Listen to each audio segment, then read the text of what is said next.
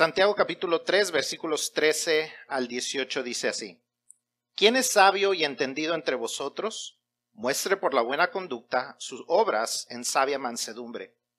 Pero si tenéis celos amargos y contención en vuestro corazón, no os jactéis ni mintáis contra la verdad, porque esta sabiduría no es la que desciende de lo alto, sino terrenal, animal, diabólica.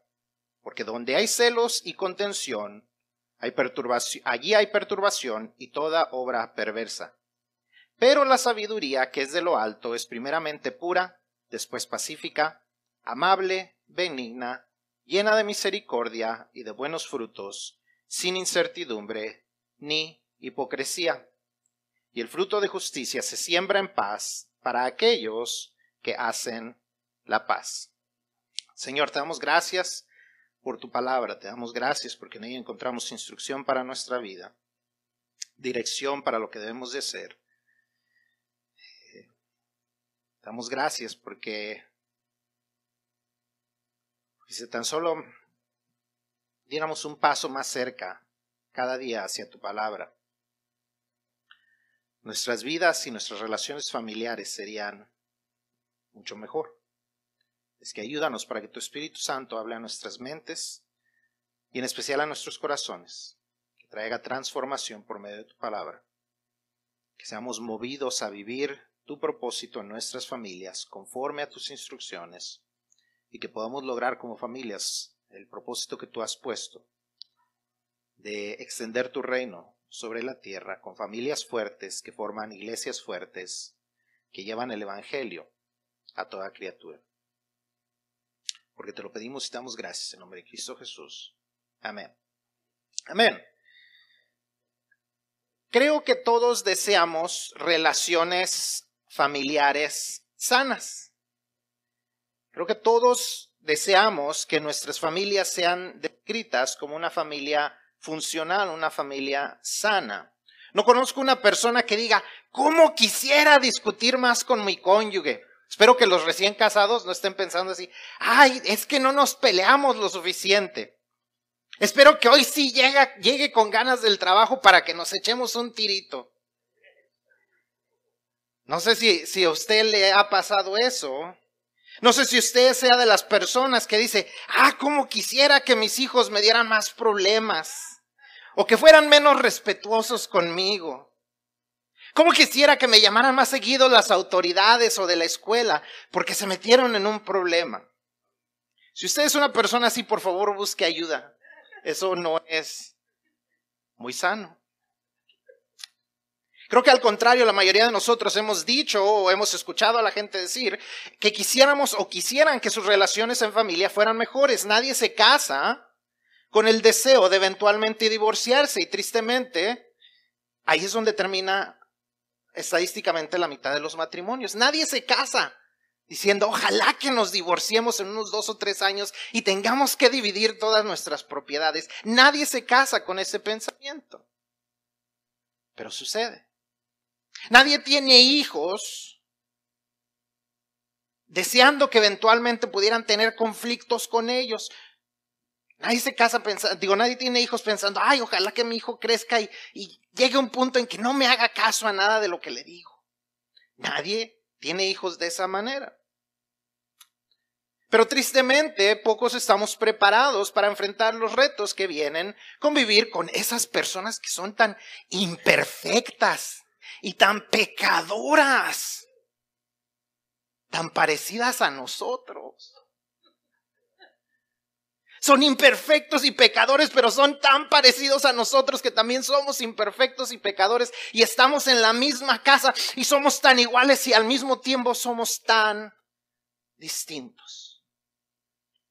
Con pensamientos distintos, con perspectivas distintas, con entornos distintos que, que, que cambian nuestro pensamiento o cambian nuestras actitudes hacia algo. Y estas son grandes causas de conflicto en el hogar. Es una realidad que pocos recibimos el buen ejemplo en casa, la buena enseñanza al crecer o la consejería prematrimonial necesaria para tener relaciones reales y completamente sanas dentro de nuestro hogar. No somos muchos los que hemos crecido con ese buen ejemplo o en una iglesia que se enseña acerca de esto o que hayamos tenido esa, esa consejería prematrimonial que nos avisara de tantas cosas que son parte de la familia.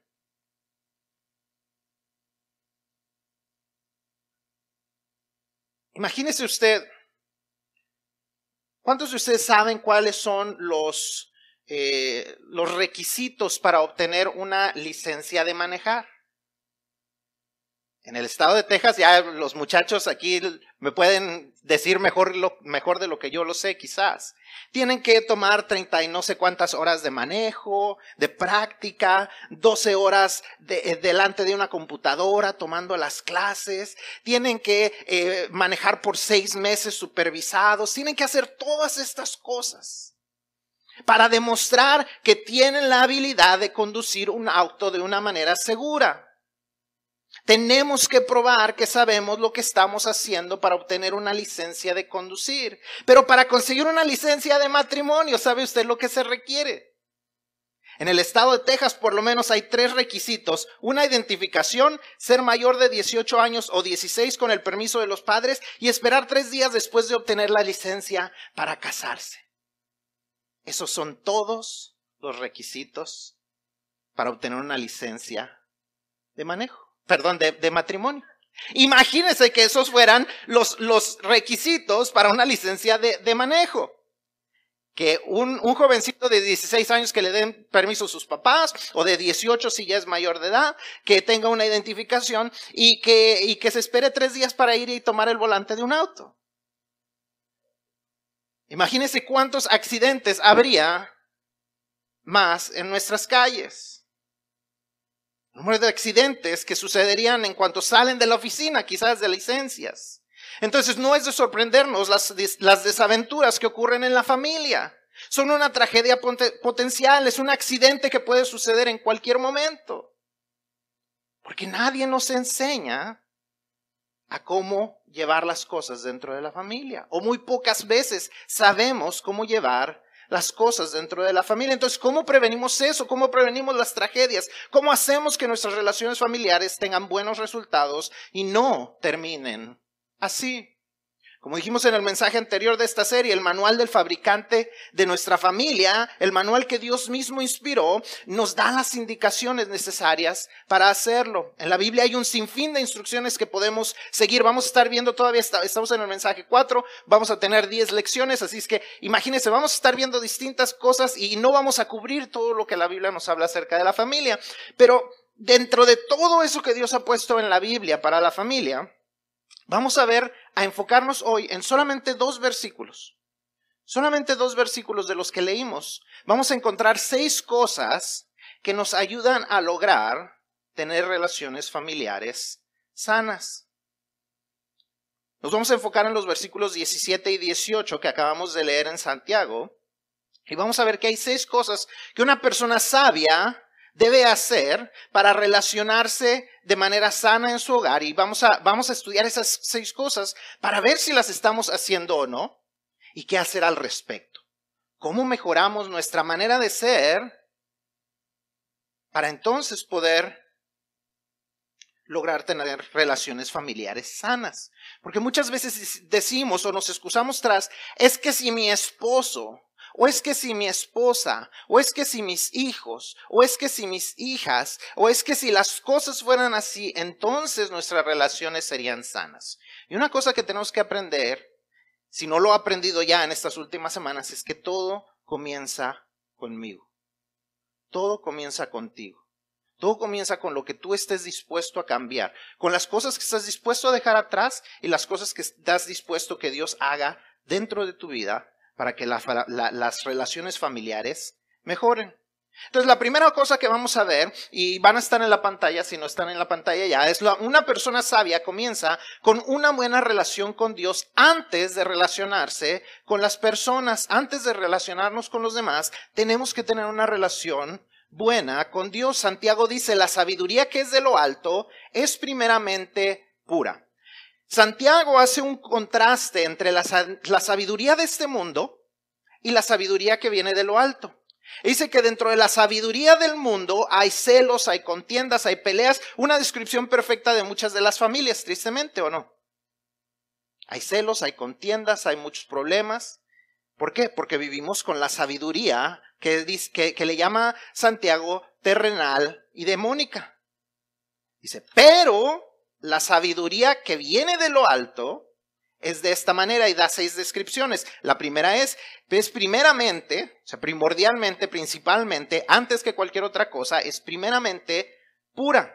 Si queremos que nuestras relaciones horizontales funcionen, nuestras relaciones de persona a persona funcionen, tiene que comenzar con nuestra relación vertical, nuestra relación con Dios. Quien no esté bien con Dios difícilmente se relacionará bien con otras personas. El que está en conflicto, el que está en guerra con Dios, ¿cómo puede estar en paz con los demás? Todo comienza con que comencemos sabiendo si estamos bien con Dios. Él es nuestra única fuente de pureza. Hace algunas semanas hablábamos de que ah, bendecidos, bienaventurados son aquellos que son puros de corazón. ¿Verdad? Y esa pureza viene como? No de nosotros, sino de lo que Dios hace en nosotros. Entonces, Él es nuestra única fuente de pureza. Él es el único que nos puede ayudar a cumplir con las otras cinco cosas que vamos a ver hoy. Él es nuestra única fuente de sabiduría de lo alto. En el mundo podemos encontrar mucha sabiduría. Hay libros, hay consejeros, hay eh, programas de televisión, hay terapeutas, hay un sinfín de otras cosas para reparar nuestras relaciones. Y yo no estoy en contra de ninguna de esas cosas. Escúchame bien. No estoy en contra de la consejería, no estoy en contra de la terapia, no estoy en contra de, la, de aún de las medicinas, no estoy en contra de los libros de autoayuda, pero todo tiene que comenzar con la sabiduría de lo alto. No hay ningún problema con estas cosas, pero si no comenzamos con la sabiduría de lo alto, que primeramente, primordialmente, principalmente, sobre todas las otras cosas es pura, diría alguien, ya estamos fritos. Tiene que comenzar de esa manera.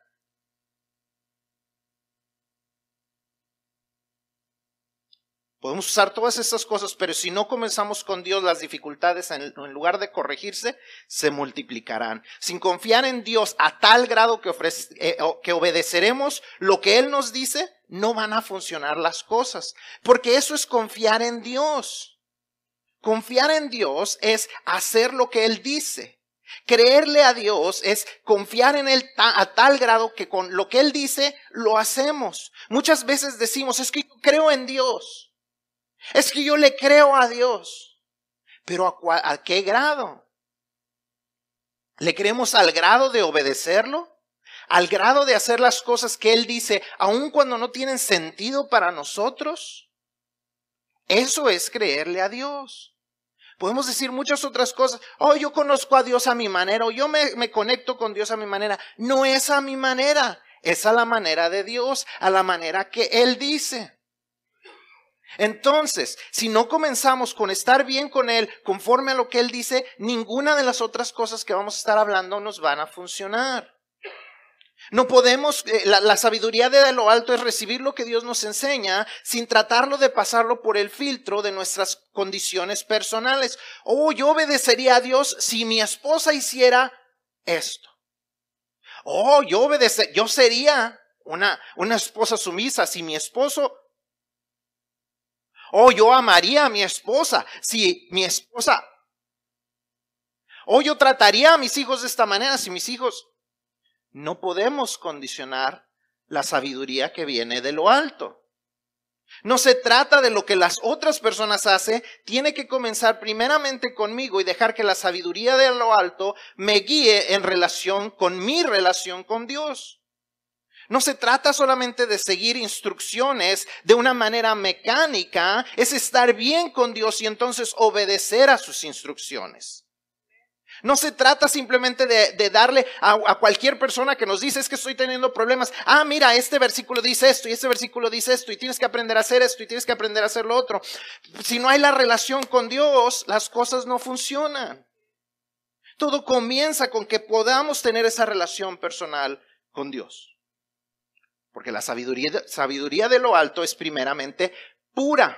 Cuando hablamos de algo puro, estamos hablando de algo que no está cambiado, que no está eh, contaminado con ninguna otra cosa, con ninguna de nuestras condiciones, con ninguna de nuestras, eh, de nuestras precondiciones, con ninguno de nuestros prejuicios, con ninguna otra cosa. Está pura, está como Dios nos la envió. Y para eso primero tenemos que tener una conexión bien y directa con Dios a través de su Hijo Jesucristo, creyendo en Él como nuestro Señor y Salvador.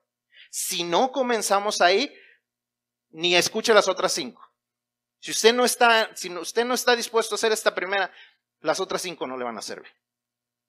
Todo comienza con esta primera. Número dos, ya que tenemos una relación personal con nuestro Dios, no les digo que vamos a ser perfectos, no les digo que no vamos a fallar, no les digo que un sábado por la noche no le van a gritar a su hijo, porque ahorita vamos a hablar del enojo y no les va a pasar que el sábado por la noche no le griten a su hijo cuando el siguiente día van a predicar acerca del enojo, les va a suceder. Pero todo comienza con una relación personal con el Dios que perdona, con el Dios que restaura, con el Dios que purifica y santifica. Cuando tenemos una relación personal con ese Dios, entonces va a haber fallas, pero podemos ir avanzando.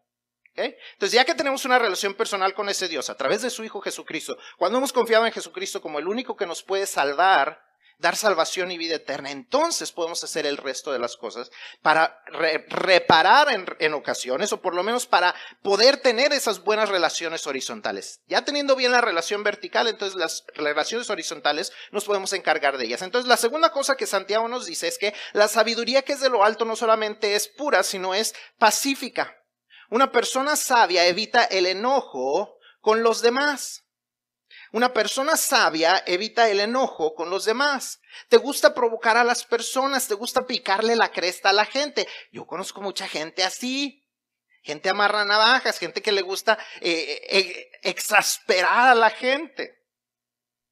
Déjame decirte que eso te va a provocar relaciones quebrantadas. En la vida existen lo que le llamaríamos botones rojos. No sé si usted ha visto esas películas, en especial esas películas que tienen que ver con el tema de la, de la Guerra Fría entre Estados Unidos y Rusia. Y están ya sea el presidente o ya sea los submarinos o algo, y hay un botonzote rojo.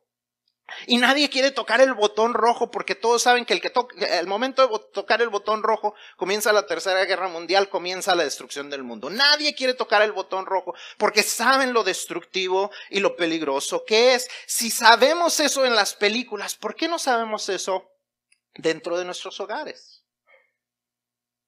¿Por qué presionamos el botón rojo en la vida y en, en las otras personas sabiendo que son igual de destructivos en nuestra relación.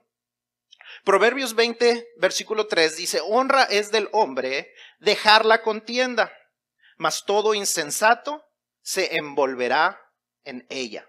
El insensato, o en otras palabras, el tonto, le busca, le gusta, perdón, envolverse en pleitos. Como les digo, hay gente que les gusta. Hay gente que les gusta envolverse en pleitos. Hay gente que les gusta la pelea. Hay gente que les gusta hacer enojar a otros. Pero nos dice aquí que el sabio, el hombre, eh, es el, hombre que desea la honra, al contrario, deja la contienda porque sabe que no tendrá buenos resultados. Déjeme le comparto algunos botones rojos comunes que quizás usted tenga o usted conozca a alguien que los tenga. Número uno, la comparación. La comparación, cuando usted le dicen, Ay, ¿por qué no cocinas como mi mamá? ¿Qué esposa dice, ay, cómo me inspiró ese comentario para ir con mi suegrita que me enseña a hacer de comer? O cuando le decimos a nuestros hijos, ¿por qué no puedes ser como tu hermano? ¿Por qué no puedes ser como tu hermana? Ay, me voy a juntar más con mi hermana para poder ser más como ella. Eh, estoy inspirado a ser más como ella o a ser más como él. ¿En realidad eso sucede? O lo más seguro es que se van a enojar, que vamos a tocar un, botón rojo que va a hacer enojar a esa persona. Otro botón rojo es la corrección pública. Estamos contando una historia y, no, pues íbamos, entonces pasó el carro rojo. No, no era un carro rojo, era un carro negro. Bueno, entonces iba, ok, pasó el carro negro y entonces era eso, como eso de las 6.20. No, eran las 6.25. Esos detalles no tienen, no, no importa si era el carro negro o rojo, 620, 625, pero nos ponemos a corregir a las demás personas y entonces lo que eso sucede es que es un botón rojo. ¿Qué es lo que terminamos diciendo? Pues cuenta la historia tú. No, no, tú la cuentas mejor. La corrección pública es un botón rojo. El sarcasmo, el sarcasmo es un gran botón rojo cuando, uy, perdóname la vida. No todos podemos ser perfectos como tú. ¿Cuántos de ustedes tienen uno de esos tres botones rojos? O los tres, quizás algunos que tengan los tres botones rojos. El sarcasmo es un botón rojo. ¿verdad? Cuando actuamos, pues ¿qué dije? ¿Qué dije? ¿Qué dije? Sabemos lo que dijimos. Que nosotros no nos parezca que es molesto es una cosa, pero sabemos lo que dijimos. Son comunes, son botones rojos, pero hay otros, estos son los únicos. Todos, cada uno de nosotros tenemos un botón rojo y ¿sabe qué? A veces conocemos mejor los botones rojos de las demás personas que los nuestros. Pero ¿sabe qué? Que la otra persona sabe los nuestros y entonces sabemos cómo atacar a la otra persona sabemos cómo atacar y sabemos cómo lastimar, sabemos que lastima. Y no nos damos cuenta que al presionar ese botón rojo no estamos destruyendo a la persona, estamos destruyendo la relación. Estamos destruyendo una relación. Proverbios 14, 29 dice, el que tarda en airarse es grande en entendimiento, mas el que es impaciente de espíritu enaltece la necedad. El que es impaciente de espíritu enaltece la necedad. No debemos ser de los que viven con el, oh, pues me la hacen, me la pagan.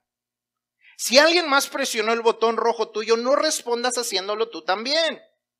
Los dos terminarán en tragedia. Imagínense, como les digo, con esas películas de, de, de, de la Guerra Fría. ¿Qué era lo que sucedía? Siempre trataban de evitar que uno país o el otro tocaran el botón rojo, porque si Rusia presionaba el botón rojo, ¿qué sucedía con Estados Unidos? Tendría que responder. Y los aliados tendrían que responder. Y sería la destrucción total.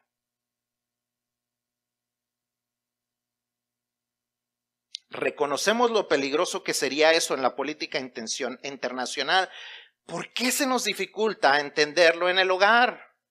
El versículo nos dice que el impaciente de espíritu enaltece la necedad. O sea, en palabras más claras y en un mexicano más este, sutil y ofensivo, se podría decir que el rencoroso o el enojón presume de su estupidez. Se enaltece la necedad.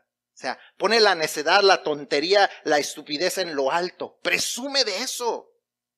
Cuando nosotros somos enojones, cuando dejamos que el, enojo nos lleve y no hacemos algo al respecto. Les digo, nos sucede a todos. Anoche a mí me sucedió. ¿Y sabe qué tuve que hacer? Con todo y me enojo, con todo y que yo estaba en lo correcto, en cierta manera, tuve que ir y pedir perdón.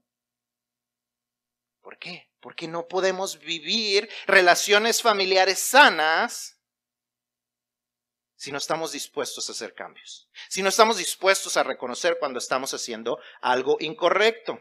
La sabiduría de lo alto nos dice entonces que debemos vivir en paz, no vivir en el enojo, no vivir en el enojo personal ni vivir en el enojo ajeno. Nos dice bien Romanos 12, 18, si es posible, en cuanto dependa de vosotros, estad en paz con todos los hombres. en lo que depende de ustedes, en lo que depende de mí, tengo que estar en paz con la gente. No puedo esperar a que la otra gente haga cambios. No puedo esperar que la otra gente me entienda. No puedo esperar que la otra gente deje que Dios haga cambios en ellos. En lo que depende de mí, tengo que estar en paz con la gente. Número tres, una persona sabia es considerada hacia los demás. Nos dice Santiago que la sabiduría que es de lo alto también es amable. Si queremos relaciones sanas en el matrimonio, con nuestros hijos, etcétera, seamos amables con estas personas. ¿Cómo es que somos amables con el resto del mundo y no con las personas que decimos amar y apreciar. La manera en que nos dirigimos con las personas que amamos debe demostrar que los amamos. A veces decimos, no, es que yo sí lo amo, yo sí la amo. Miren, miren cómo lo, no, pues miren cómo trabajo, me, me mato trabajando porque los amo. Pero también tenemos que demostrar el amor con nuestros hechos, con nuestras palabras. Proverbios 15:4 dice, la lengua apacible es árbol de vida, mas la perversidad de ella es quebrantamiento de espíritu. ¿Cómo es nuestro hablar? ¿Hablas de manera apacible o hablas de manera perversa? El resultado se va a notar en las personas a nuestro alrededor. La persona a la que le hablas deja ver si hay vida en sus ojos. Dice, la lengua apacible es árbol de vida. Si nuestra lengua, si nuestra manera de hablar es apacible, vamos a traer vida a la vida de, de, las personas a nuestro alrededor. Pero dice que la perversidad es quebrantamiento de espíritu. Si la gente a nuestro alrededor se le ve un espíritu quebrantado, tenemos que comenzar con pensar, ¿qué es lo que les estoy diciendo?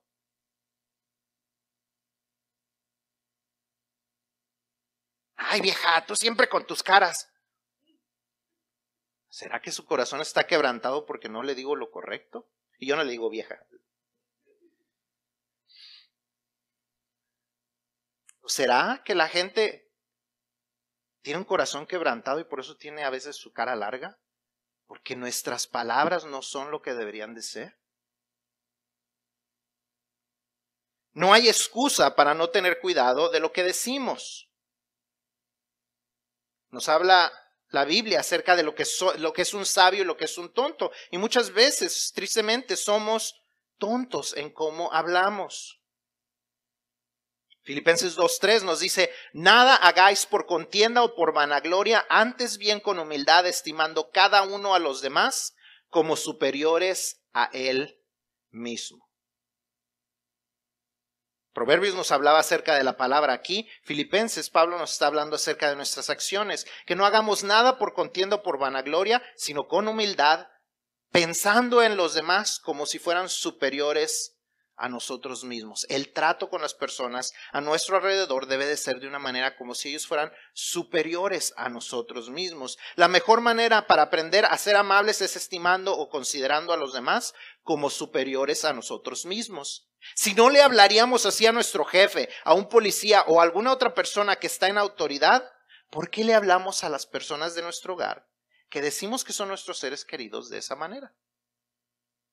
Si no le gritaríamos al jefe, si no insultaríamos a un policía, ¿por qué lo hacemos en casa. Consideramos a estas personas como personas de autoridad, como personas superiores a nosotros. ¿Por qué no lo hacemos en casa? La sabiduría nos llama a ser amables en nuestras relaciones. Número cuatro, una persona sabia es afectuosa hacia los demás. No solamente es amable, sino es afectuosa hacia los demás. No solo se trata de considerarlos y respetarlos. Perdón, Santiago dice, la sabiduría que es de lo alto es también benigna. No solo se trata de considerarlos y respetarlos, sino de ser amorosos con ellos. Si queremos ser sabios, aprendamos a apreciar a los que son de nuestra familia, aprendamos a dar gracias a Dios por ellos, a dar gracias por lo que hacen, por sus logros, por sus victorias, pero también a simplemente dar gracias por lo que ellos traen a nuestra vida, simplemente porque son parte de nuestra vida. ¿Saben nuestros familiares que apreciamos que son parte de la familia? ¿Saben que son una parte importante de ella? ¿Saben que eh, sin ellos la familia no sería lo mismo? ¿Lo saben las personas que viven en nuestro hogar? Se lo dejamos saber, le estamos diciendo, eres importante para mí. Me encanta cuando haces esto. Tú siempre has sido quien nos hace sonreír. Ay, cuando tú no estás, la casa está tan callada. Tenemos que aprender a apreciarlos y que ellos se sientan y se sepan apreciados. Es importante que ellos no solamente se sientan respetados, sino amados y apreciados. Es parte de nuestra sabiduría que viene de lo alto, nuestra sabiduría que viene de Dios. Vez tras vez encontramos en la Biblia ocasiones donde Dios, por medio de los escritores, nos dice orando y, dar, y dando gracias, haciendo rogativas y dando gracias. Oren y sean agradecidos. Es parte de nuestra vida, debe ser parte de nuestra vida el ser agradecidos. Y una de las cosas por las que debemos estar agradecidos es por nuestra vida familiar. Debemos orar por nuestra familia, en especial cuando no están donde deberían de estar, porque no tenemos familias perfectas, pero también debemos de orar dando gracias por ellos y amarlos, porque nuestra familia no sería lo que es sin ellos. Número cinco, una persona sabia es compasiva hacia los demás, nos dice Santiago. La sabiduría que es de lo alto es llena de misericordia. Todos nos equivocamos, todos nos equivocamos. Todos cometemos errores, todos tomamos decisiones que son eh, que no son acertadas, todos eventualmente, tarde o temprano, nos guste aceptarlo, no todos la regamos. Todos. Así que dejemos de enfatizar los errores de los demás. Recordemos que a nosotros Dios nos ha perdonado mucho, que Dios nos ha tenido mucha misericordia al no darnos lo que nos merecemos por tantas tonterías que a veces hacemos delante de Dios. Colosenses 3:13 dice, soportándoos unos a otros y perdonándoos unos a otros. A veces soportamos, pero no perdonamos. Soportándoos unos a otros y perdonándoos unos a otros, si alguno tuviere queja contra otro. Dice, de la manera que Cristo os perdonó, así también hacedlo vosotros. ¿Cómo nos ha perdonado Dios? ¿Cómo nos ha perdonado Cristo? ¿Qué hizo Cristo para traernos perdón? Sacrificó. Sacrificó lo que Él era y lo que Él merecía con tal de darnos perdón. Y Pablo nos dice en Colosenses que perdonemos a los demás, en especial de aquellos de los que tenemos queja, de la misma manera que sacrifiquemos, que sacrificialmente perdonemos, que aunque tengamos el derecho de venganza, aunque tengamos el derecho de molestarnos, aunque tengamos derechos, los cedamos como Dios, como Cristo los cedió y perdonemos. Es tiempo de restaurar, es tiempo de perdonar. Proverbios 17, 9, perdón, dice, el que cubre la falta busca amistad, mas el que la divulga aparta al amigo. Es aprender a cubrir las faltas. En lugar de andar diciéndoselas a toda la gente. En lugar de quejarnos de nuestro esposo, de nuestra esposa, de nuestros hijos, de nuestros padres. Aprendamos a cubrir las faltas. Es tiempo de perdonar y de restaurar. Si usted tiene algo contra de alguien dentro de su familia, es tiempo de conversar y reconciliar. No perdonar es cargar una carga pesada. El rencor pesa y el rencor cansa. Me llama mucho la atención Isaías 43, 25, cuando habla acerca de cómo Dios nos perdona. Dice que cuando Él nos perdona, Él decide no acordarse de ellos. Dice, no me acordaré más de ellos. Entendamos lo que Dios está diciendo. Porque no está diciéndonos, te perdonaré y olvidaré tus pecados. Dios dejaría de ser Dios si dejara de conocer algo, si olvidara algo. Dejaría de ser Dios, porque entonces ya no sería omnisciente, ya no sería el que todo lo sabe. Pero Él dice, no me acordaré. O sea, no, no traeré a mi mente aquello que tú hiciste que me ofendió. Yo tomaré una decisión intencional de no traer a mi mente lo que tú me hiciste a pesar de que mereces un castigo. Y Pablo nos está diciendo en Colosenses que perdonemos de esa manera. Que decidamos no estar acordándonos de lo que nos hicieron que tomemos la decisión intencional de no acordarnos, no lo vamos a olvidar, pero que no estemos centrados, enfocados en lo que nos hicieron, estemos dispuestos a perdonar, estemos dispuestos a perdonar, no porque la persona se lo merece, sino que nos dice Pablo, porque así nos perdonó Dios a nosotros de manera inmerecida. Cristo nos perdonó mucho más a nosotros de lo que nosotros le perdonamos a las personas. Entendamos eso. ¿Por qué? Porque otras personas quizás nos hicieron algo, quizás en respuesta a algo que nosotros les hicimos, Quizás por simplemente por molestarnos, quizás por ofendernos, pero, pero son personas imperfectas ofendiendo a personas imperfectas. Cuando nosotros ofendimos a Dios, Dios no nos hizo nada. Él nunca nos hizo nada en contra. Pablo nos lleva a este pensamiento de decir, perdonen como Cristo los ha perdonado. Aunque no se lo merezcan, porque ustedes han sido perdonados de esa manera. La sabiduría de lo alto nos reta a imitar a Dios en ese sentido. Dejemos de recordar lo que nos hizo esa persona y restauremos la relación. Vivimos bajo el mismo techo. ¿Por qué seguimos cargando con esos rencores? Es tiempo que la sabiduría de lo alto se manifieste en buenos frutos de misericordia. Eso es lo que nos dice. Son, eh, eh, es la sabiduría, sabiduría de lo alto está llena de misericordia y de buenos frutos. Debemos de dar frutos de misericordia, porque Dios ha plantado misericordia en nosotros. Por último, una persona sabia es íntegra con los demás. Nos dice Santiago, por último, que la sabiduría que es de lo alto es sin incertidumbre ni hipocresía. Las relaciones están construidas sobre la confianza. No puede haber relaciones si no hay confianza. ¿Usted se relaciona con personas en las que usted no confía? ¿Forma amistades con personas que usted no confía? Quizás los tratemos, quizás seamos amables, pero relacionarnos con esas personas es muy difícil si no hay confianza. Si queremos que nuestras relaciones familiares sean buenas, no debemos comprometer nuestra integridad. Debemos ser personas dignas de confianza.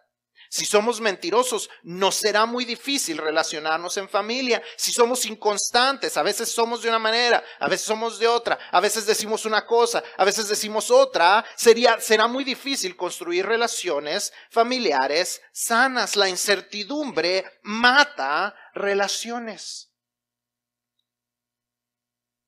Proverbios 2.7 dice, él, provee de sana sabiduría a los rectos es escudo a los que caminan rectamente. Dios promete sabiduría y escudo a los que son íntegros, a los que son rectos, a los que caminan eh, eh, por, en integridad, pero a los que no, básicamente les dice, tú no me quieres hacer caso a mí, arréglatelas a tu manera, a mí no me metas. Queremos que Dios nos ayude ya cuando estamos en los problemas, pero cuando Dios nos dijo que hiciéramos algo, no lo hicimos. La autenticidad es la mejor manera de tener relaciones familiares sanas. Necesitamos ser auténticos. Proverbios 10, 18 dice, el que encubre el odio es de labios mentirosos y el que propaga calumnia es necio. ¿Cuáles son nuestras relaciones? perdón, ¿cuáles son nuestras intenciones en una relación? ¿Queremos ser de bendición o solamente queremos sacar provecho? ¿Pensamos solo en nosotros de manera egoísta o deseamos beneficiar a nuestra familia? ¿Participamos activamente en el bien de la familia o solamente los buscamos cuando nos conviene? Dios nos manda a pensar en los demás antes que en nosotros mismos. Si siempre pensamos obtener un beneficio, nunca tendremos relaciones familiares sanas. Lo dijimos hace algunas semanas. Esa forma de familias son las familias disfuncionales, las que no funcionan conforme al propósito de Dios. Jesús eh, en distintas ocasiones se refirió a los, a los fariseos como hipócritas. Y esta palabra hipócritas, Jesús la usa de la manera que se usaba en esos tiempos, en el tiempo de la, de la, de, la, de esa edad griega, donde en el teatro griego se usaban unas máscaras, los actores usaban una máscara para interpretar distintos papeles. Por decir, había unos tres actores que interpretaban unas nueve o diez personas eh, en esa misma obra. Y usaban estas máscaras que era, eh, era para interpretar un personaje completamente distinto y a esas personas se les llamaba los hipócritas. Así se les llamaba, ese era el nombre de estos actores. Eh, hipos es el, prefijo que significa debajo de, y, el critas es debajo de una máscara, significa la palabra debajo de una máscara. Entonces, cuando Jesús les decía a los, a los fariseos, ustedes son hipócritas, les decía, ustedes están abajo de una máscara, una cosa demuestran, pero en realidad ustedes son distintos detrás de la máscara. Aquí Santiago otra vez usa esta palabra de hipocresía. Qué triste que dentro de nuestra propia casa no conozcan quién somos. Que usemos una máscara y a veces no saben con cuál máscara se van a encontrar. Con cuál de nuestras personalidades se van a encontrar. Con Mr. Hyde o con el Dr. Jekyll. ¿Ha escuchado de esa obra? Que era la misma persona, pero a veces era un monstruo y a veces era el científico. Y nunca sabía uno con quién se iba a encontrar. Y a veces en la casa somos de la misma manera, no saben con quién se van a encontrar.